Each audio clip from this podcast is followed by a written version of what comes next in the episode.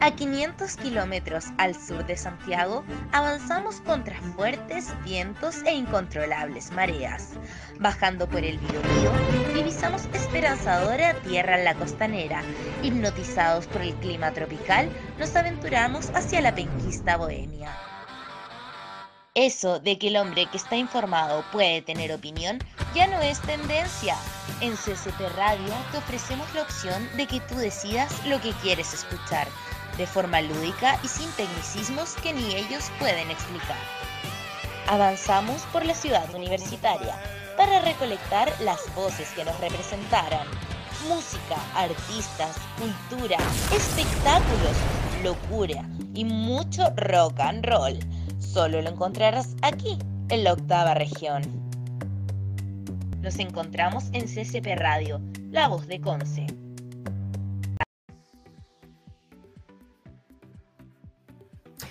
Hola a todos, sean muy bienvenidos a este nuevo programa de Yo también quiero saber, donde responderemos a la pregunta ¿por qué es necesario tener un sistema de seguridad social en nuestro país?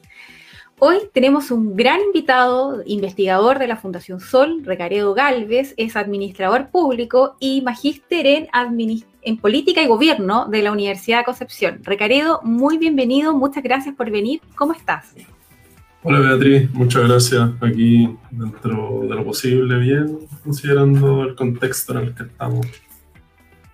Exactamente. Eh, ¿Tú resides en la ciudad de Santiago o, en otra parte? Sí, en Santiago. Sí, sí, bueno, donde está el escenario más complejo, así que entendemos en realidad que dentro de todo te, encuentres bien. Eh, Recaredo, eh, queremos saber de ti. Cuéntanos em, acerca de la Fundación Sol, cómo ingresaste, eh, tu, relación con la seguridad social, cuándo empezó este interés. Sí, bueno, en la Fundación Sol hace ya más de 10 años, van a ser prácticamente ya 13 años que se trabajan temas que están vinculados con el mundo del trabajo, que en general son temas relacionados con empleo, con calidad del empleo, salario y también temas previsionales, eh, temas que están vinculados con educación. Y eso fue generando a lo largo de, de, los años, desde los inicios de la fundación, bastante atención por los medios de comunicación, pero también por aquellas personas que tienen una perspectiva más crítica respecto de, del sistema o, cómo funciona en el modelo, por así llamarlo también. Em, y fue en esa línea en que la fundación fue incorporando progresivamente a distintos estudiantes en prácticas profesionales y mediante ese proceso se ha podido ir fortaleciendo también algunas áreas de investigación y se ha podido ir desarrollando eh, un acompañamiento en futuros profesionales que se interesan por lo que nosotros hacemos.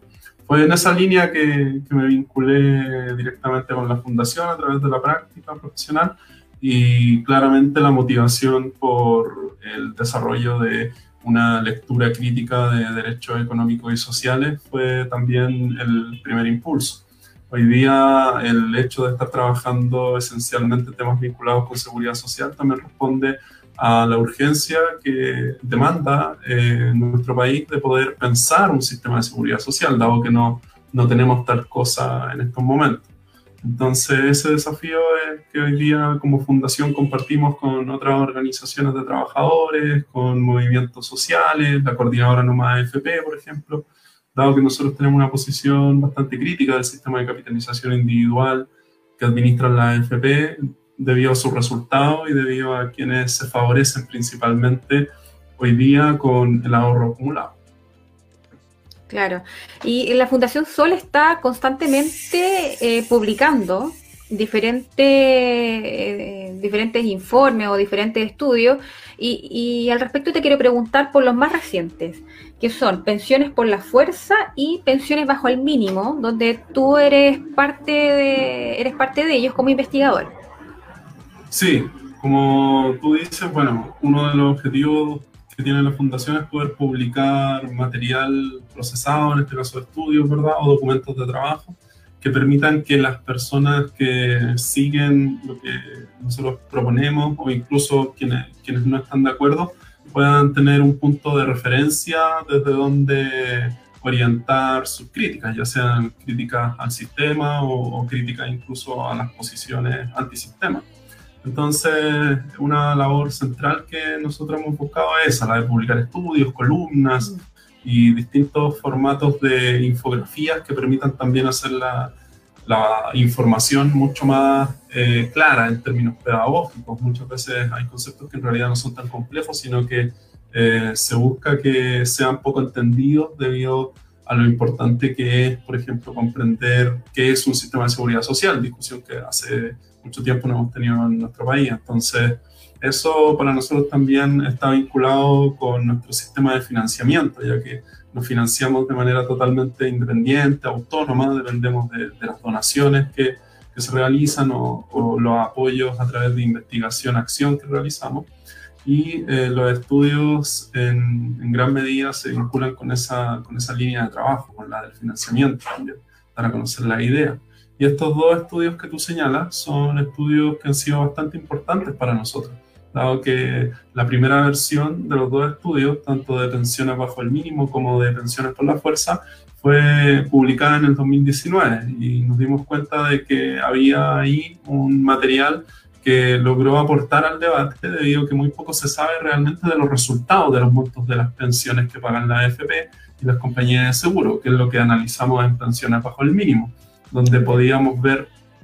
claro, donde podíamos ver eh, los resultados hasta diciembre del 2019 de los más de 900.000 personas que reciben pensiones de VG y cómo eh, los montos medianos de, de, las pensiones, es decir, lo que recibe la mitad de las personas que, que um, se jubiló, recibió la pensión, están por debajo incluso del salario mínimo. Y por el otro lado, en pensiones por la fuerza, eh, analizamos los montos de pensiones que reciben las Fuerzas Armadas y de Orden y las comparamos con las pensiones civiles, llegando a concluir que en términos de los montos promedios, pueden haber diferencias de hasta siete veces si es que comparamos las pensiones promedios que pagan la AFP y compañías de seguro em, de vejez y las pensiones que reciben los oficiales en Capredena, que serían los montos más altos, que superan los 2 millones de pesos.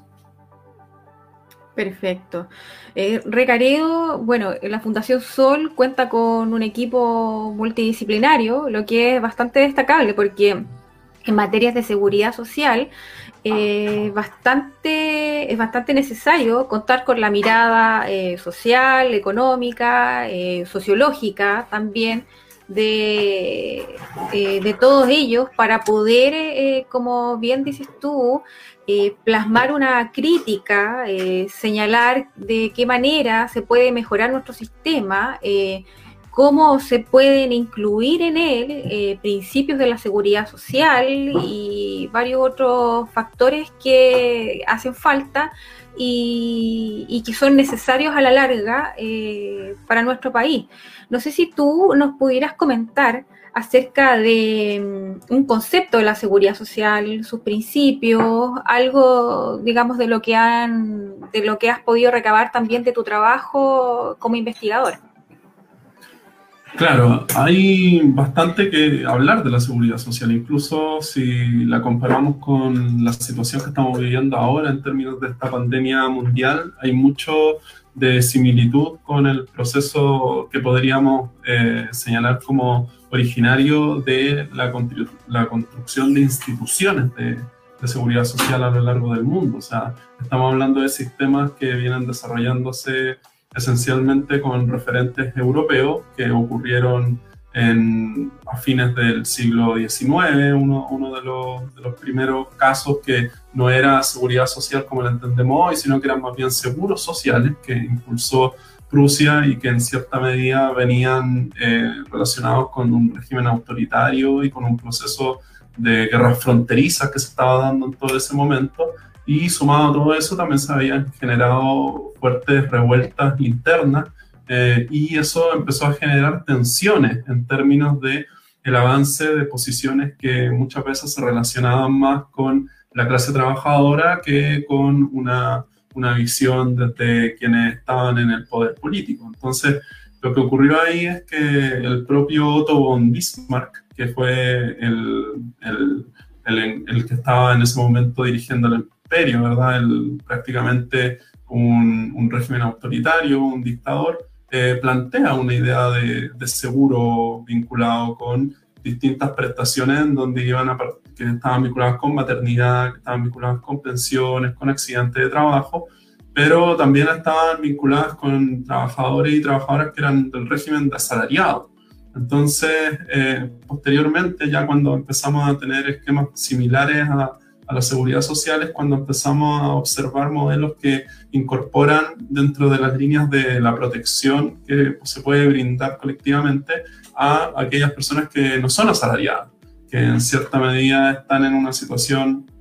que, que exige que puedan tener algún tipo de, de, apoyo colectivo, es decir, financiado por toda la sociedad, ¿verdad? Y que eh, hay un, un, sistema que se encarga de que esos apoyos o esas transferencias lleguen, que es el sistema de seguridad social. Y un ejemplo de eso es el que ocurre ya a inicios del siglo XX en Inglaterra, que es conocido como el, el Plan Beveridge, que es, eh, lleva ese nombre porque uno de los parlamentarios encargados de una comisión que desarrolló esta propuesta se llamaba William Beveridge y él en cierta forma trabajó con un equipo de distintos profesionales en ese caso y también eh, generó una fuerte tensión política en ese debate, pero lo que planteaba era generar un sistema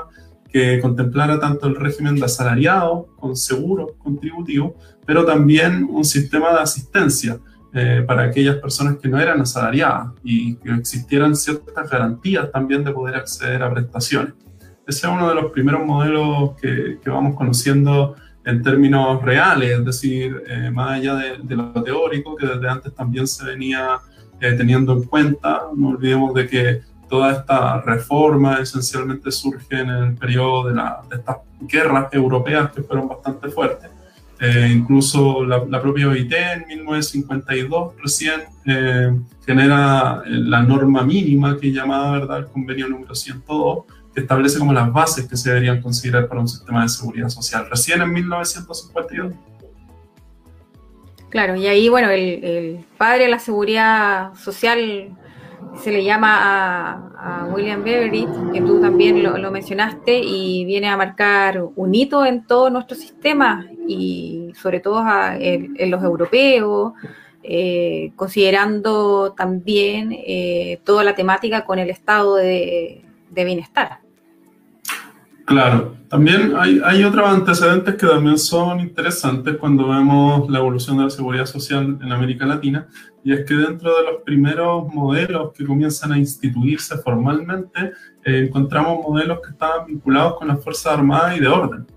Incluso de los modelos de seguridad social más antiguos, en términos de garantizar prestaciones, de vincularlas con contribución, con un aporte estatal, de garantizar un beneficio definido, están vinculados con las Fuerzas Armadas. En el caso chileno también, uno de los casos eh, que, que, tiene mayor antigüedad es el del sistema previsional que tienen las Fuerzas Armadas y de Orden, que, que claro, no, no, no, no hablamos de un sistema de seguridad social eh, para toda la nación en este caso, sino que hay un régimen especial, específico, que, que cumple algunos de los principios, eh, pero rompe uno de los principios al mismo tiempo, siendo bien paradójico eso, que es el de eh, generar unidad administrativa, es decir, que ojalá todo el sistema se administrara igual y que haya igualdad en términos de, de las prestaciones, debido a que la población civil no tiene la posibilidad de acceder a un régimen contributivo que sea solidario y de reparto solamente accede a un régimen contributivo que es de capitalización individual.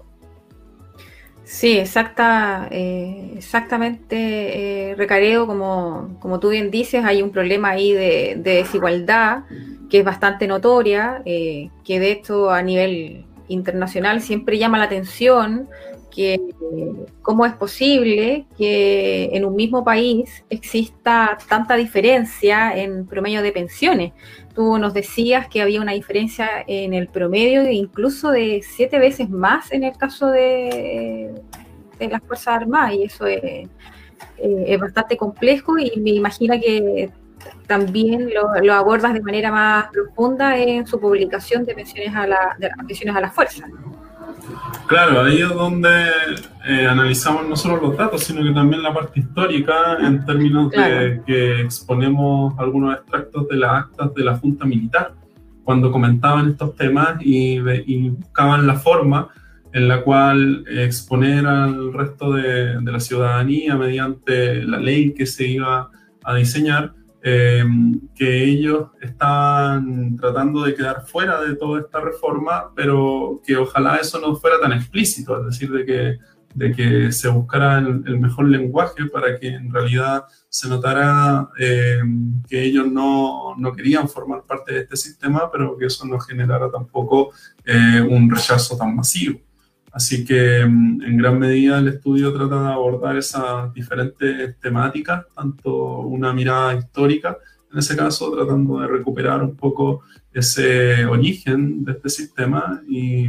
y por qué, y tratar de entender por qué es que operando régimen tan distintos dentro del mismo país, uno para la población civil y el otro para la población eh, de las Fuerzas Armadas y de Orden, ¿verdad? Claro. Sí, es súper interesante, Recaredo, así que eh, invitamos a la gente que nos está viendo a que puedan revisarlo. Entiendo yo que está es disponible para todos eh, desde su página desde su página web, ¿verdad?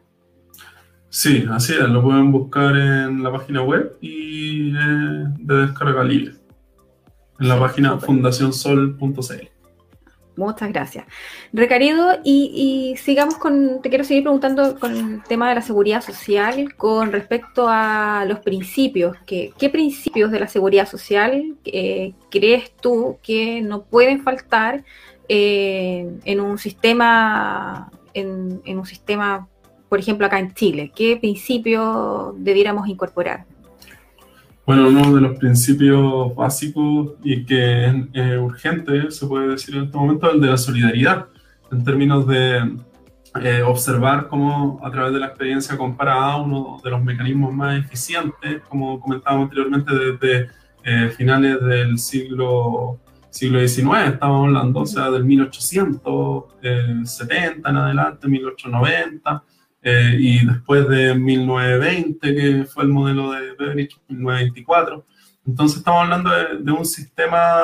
que esencialmente ha sido probado por distintos países y que se basa en que la población activa que está eh, inserta en el mundo del trabajo a través de la salarización contribuye una parte de su salario para financiar las pensiones de la población pasiva, es decir, de de quienes ya no están ejerciendo una labor asalariada, ¿verdad? Eh, y probablemente lo que eh,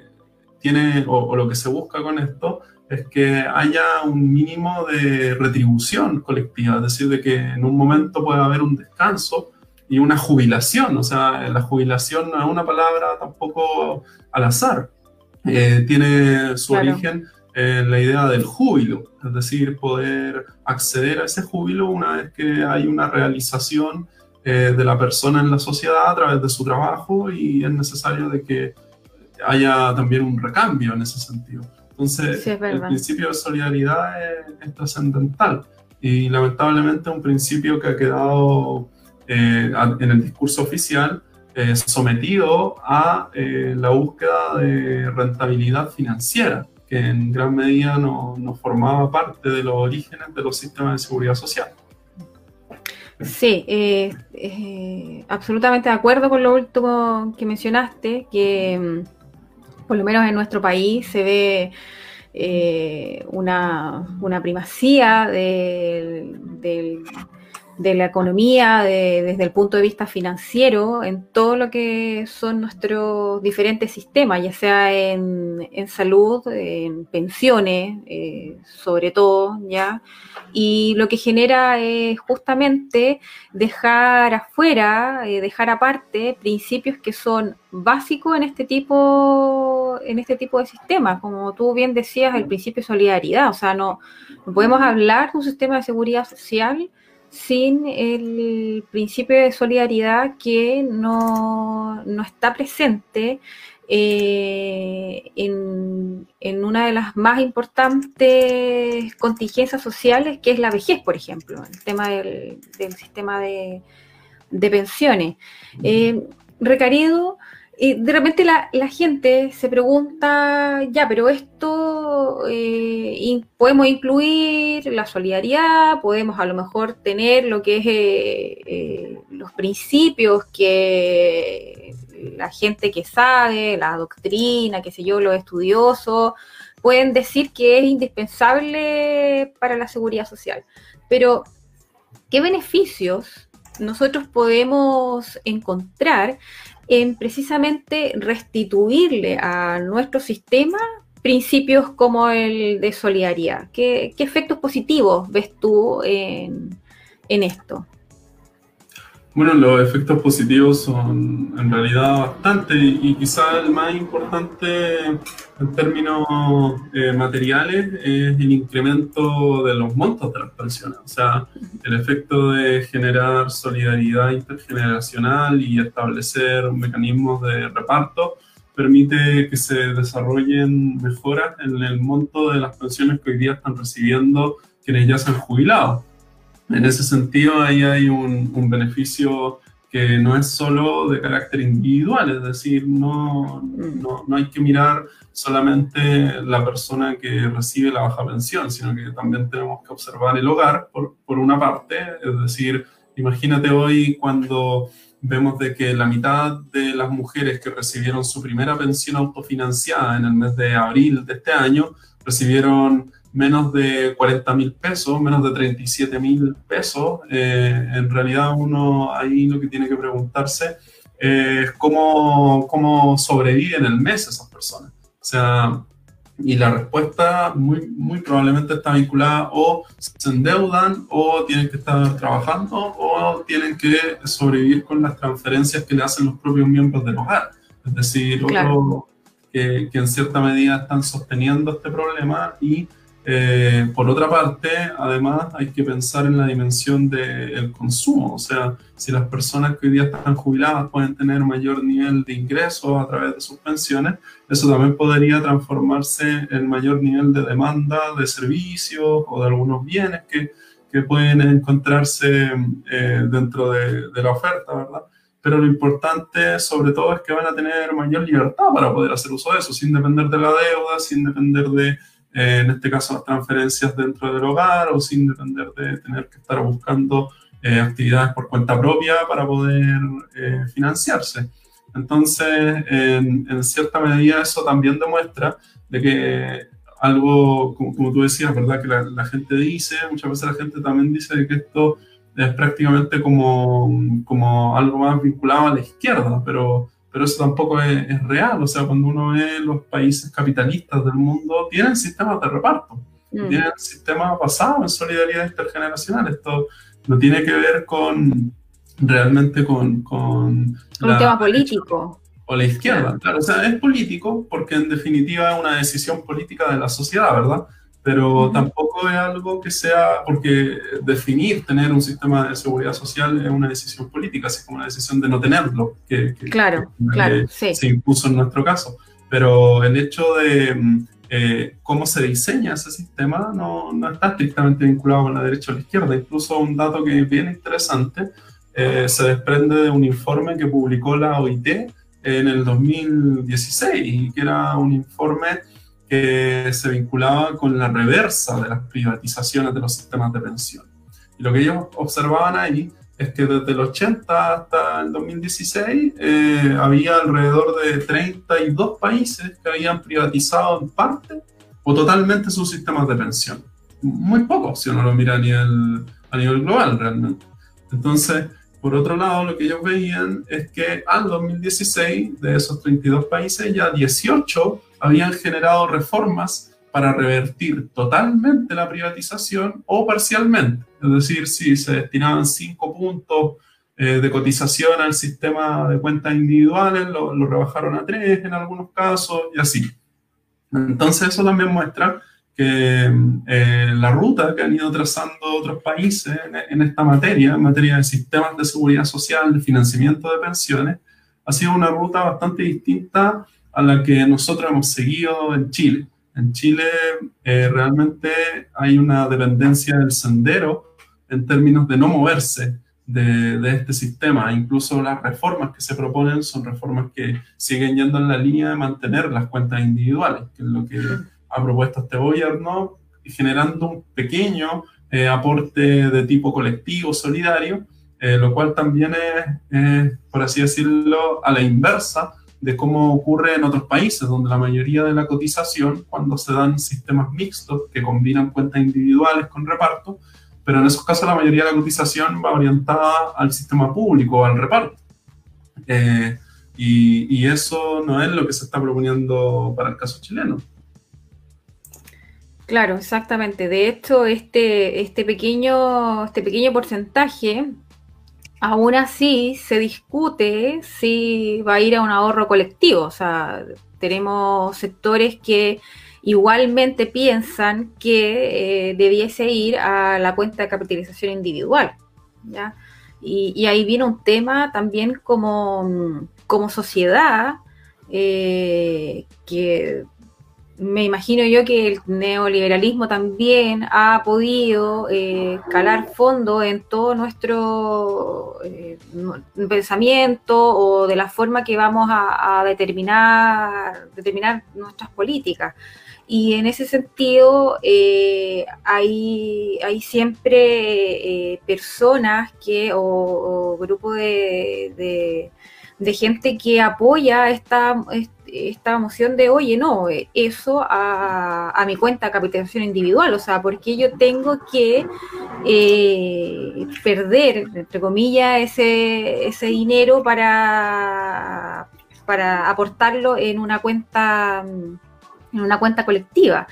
Pero viene este otro tema que eh, me parece que es bastante eh, desconocido, pero muy importante, que detrás de todo esto existe, eh, existe una disciplina, una, una disciplina jurídica, sociopolítica, como hay varios puntos de vista, y que es la seguridad social. Y uno de los principios que tú nos mencionabas, y, ahí concuerdo contigo, que me parece que es el, más importante, es el de la solidaridad. O sea, en el fondo la unión, la unión hace la fuerza. Ya, o sea, a todos nos interesa, obviamente, eh, eh, poder eh, em, como comunidad, como, como grupo de personas, poder tener pensiones más dignas o, el día de mañana una salud mejor, una, digamos, contingencia que sean cubiertas, eh, ojalá, para todas las personas que, que residen en, nuestro país. Y, y, eso, como tú nos mencionabas, o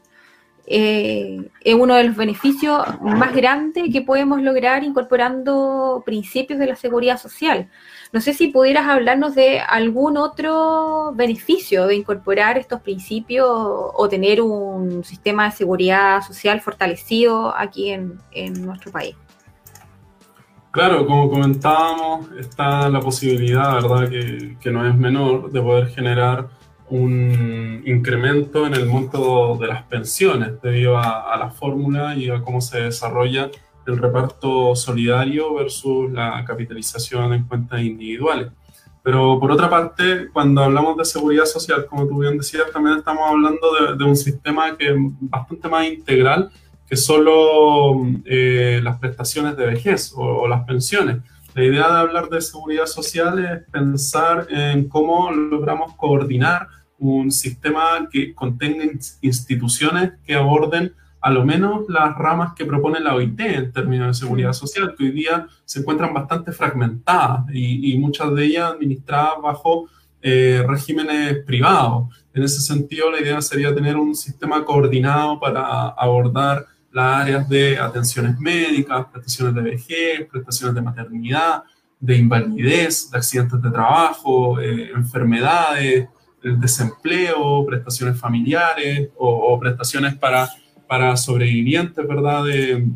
de, personas que tenían algún tipo de, de beneficio o, o, en el caso de personas que eran asalariadas y tenían cargas, ¿verdad? Entonces, mm. ahí hay algo que es bastante importante, que hablar de que, que es el hecho de que hablar de seguridad social implica pensar realmente un sistema coordinado, capaz de llevar a cabo, por lo menos mediante un régimen público, un nivel de beneficios que sean igualitarios y que ahí también encontramos otro principio de la seguridad social, que es de igualdad, y además otro de los principios que, que, también uno puede observar en términos de la literatura internacional es el de la universalidad, el cual incluso instituciones financieras a nivel global también han empezado a preguntarse que, que, por qué no pensar ya en beneficios que sean de ese tipo. Eh, hoy día estamos muy, muy atrás en esa discusión en nuestro país.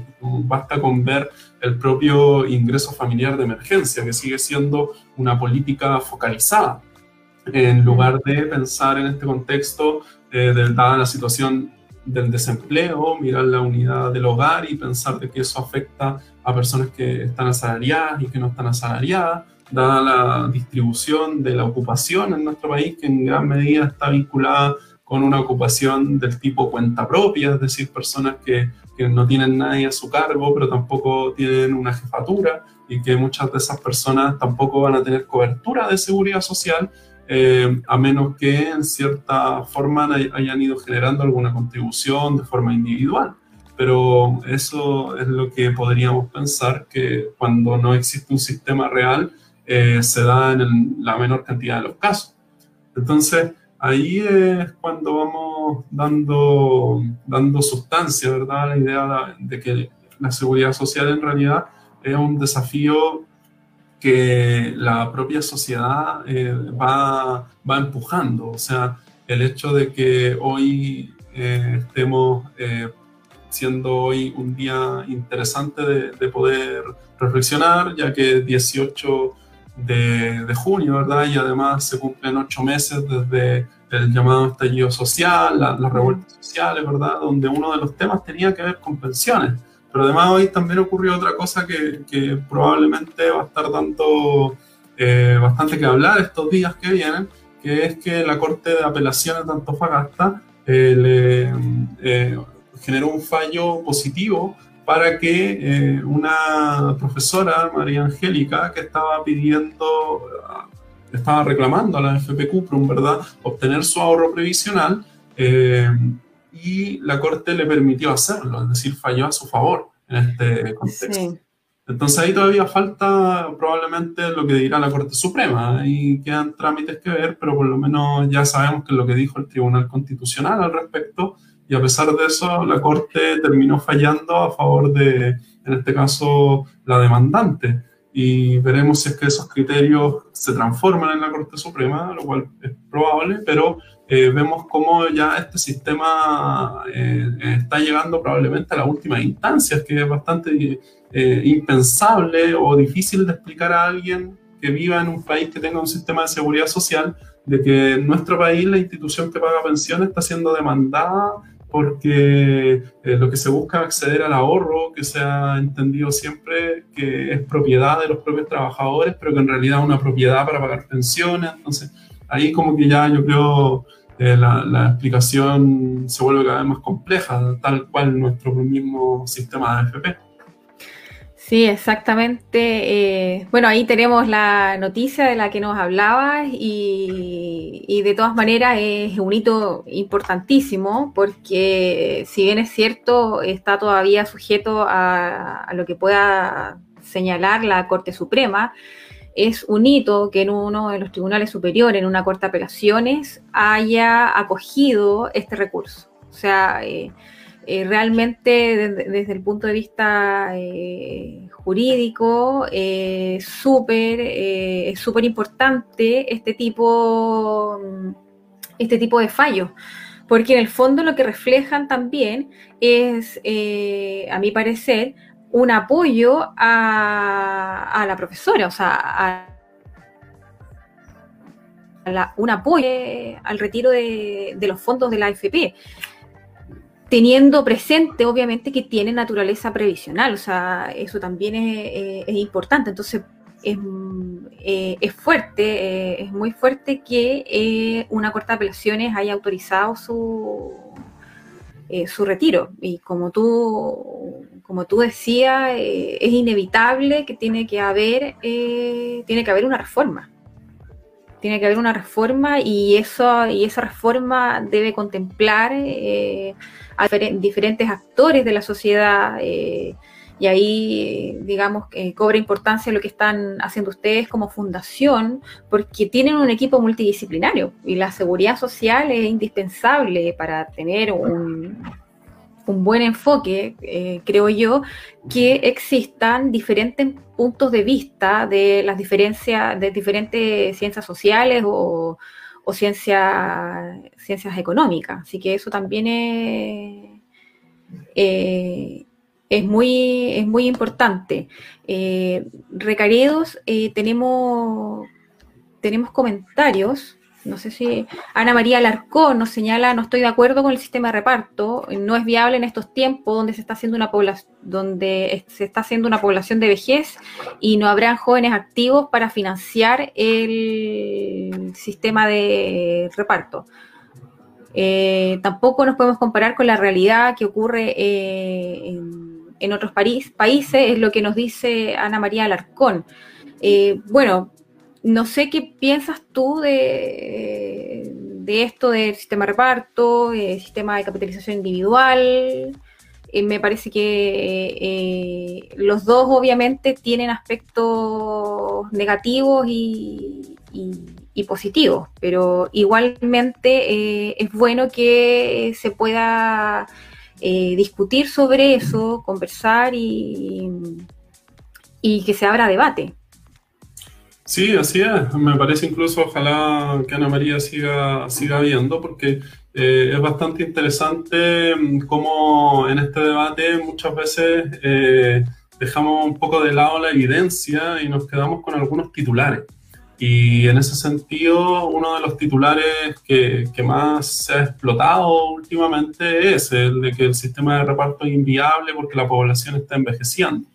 Eh, yo invito a Ana María y también a, todas las personas que se han quedado con ese titular a que realicen un ejercicio que, en estos tiempos quizás podrían llevar a cabo, que es buscar información eh, a través de Internet y que vean casos de, por ejemplo, países como Japón, eh, que es un país que está muchísimo en este momento más envejecido que, que nuestro país y no tiene un sistema de cuentas individuales como el de AFP sino que tiene un sistema público eh, basado en el reparto. Eh, ¿Qué es lo que pasa? Probablemente de que tenemos que ver cómo han ido evolucionando los sistemas previsionales y darnos cuenta de que si bien la fórmula de que los trabajadores activos eh, financian a los pasivos es la fórmula de base del sistema eh, solidario de reparto, es una fórmula que también considera que no se gasta todo el ingreso, o sea, tiene que haber una regla de que por lo menos los ingresos sean suficientes para financiar los gastos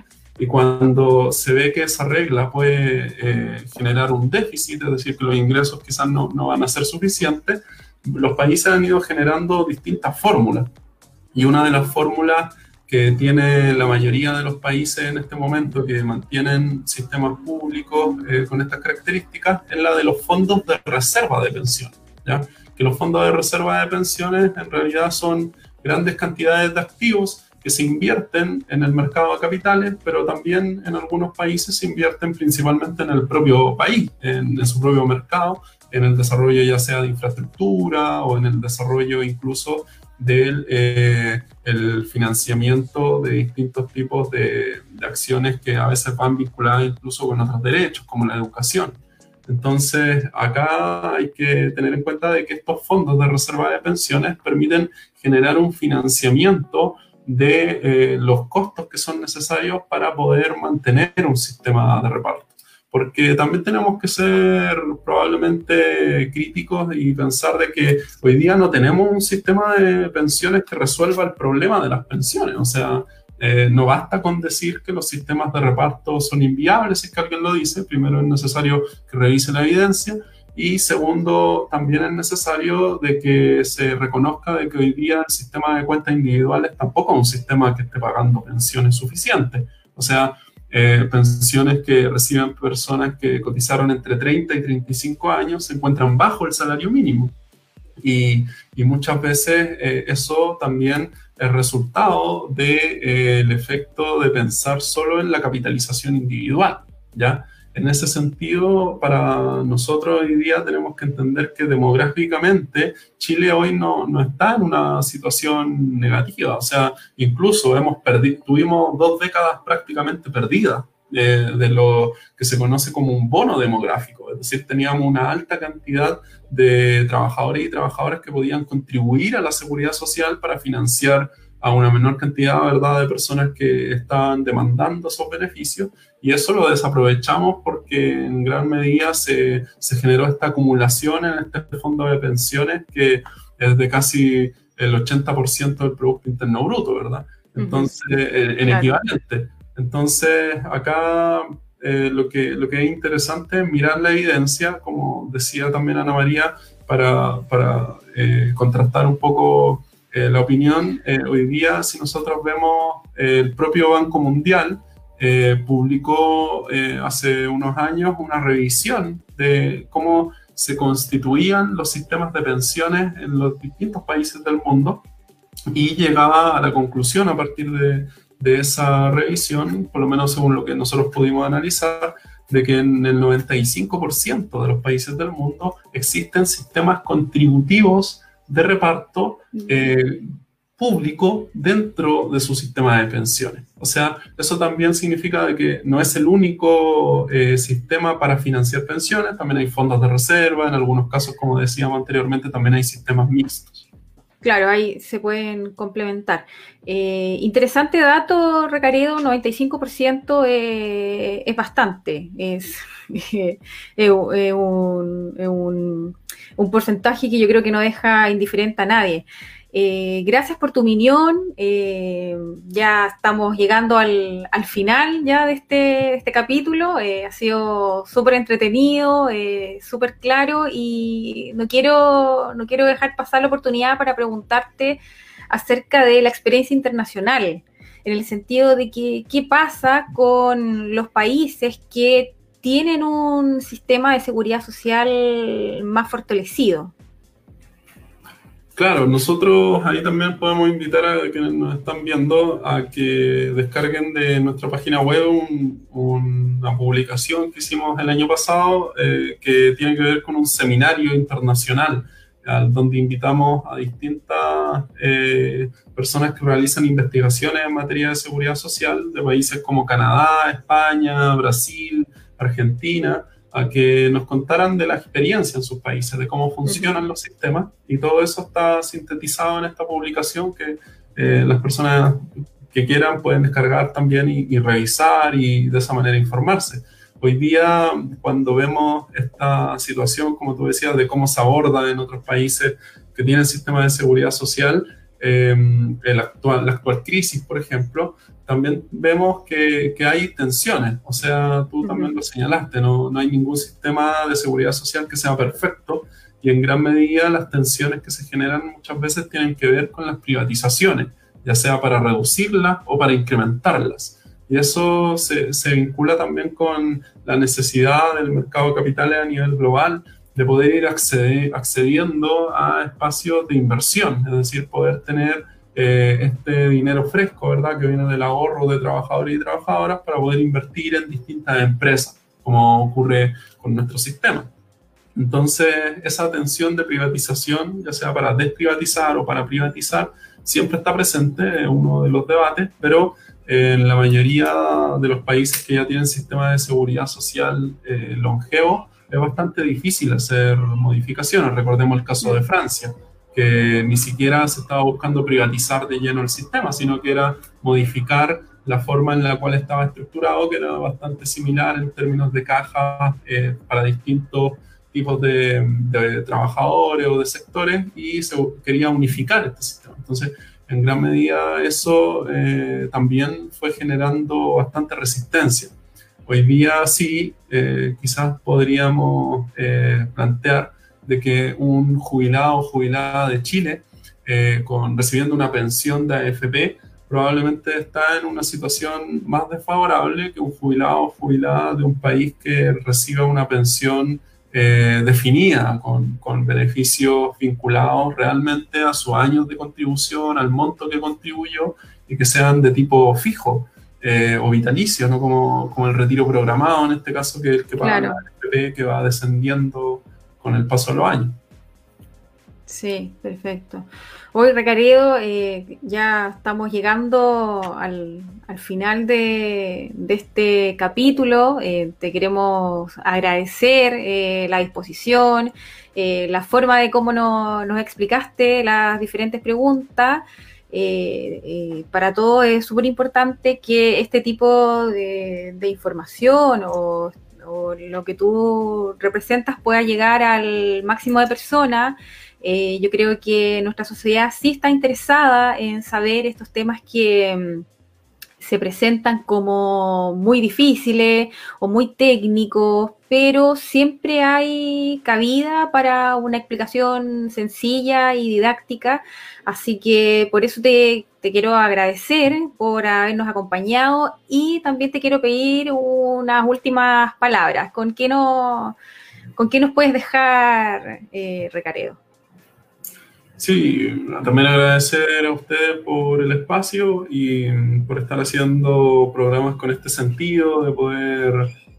conversar estos temas que son tan importantes y compartir quizás unas últimas palabras en esa línea de, seguir invitando a que nos informemos sobre este tema que es tan importante que es de la seguridad social, que tratemos de derribar los mitos como, como el de que los sistemas de reparto eh, no sirven o que para el caso chileno no, no funcionarían por por la longevidad de la población. Entonces, la, idea es eso, tener un espíritu crítico eh, y autoformativo en este contexto o incluso recurrir a, fuentes de información em, que, que, puedan acompañar. En ese sentido, ahí estamos también eh, disponibles en la Fundación siempre a poder acompañar estos procesos formativos con los materiales que hacemos. Estamos abiertos también a los puntos de vista contrarios para debatir y mediante eso generar análisis que contribuyan a las transformaciones estructurales que creemos que son necesarias.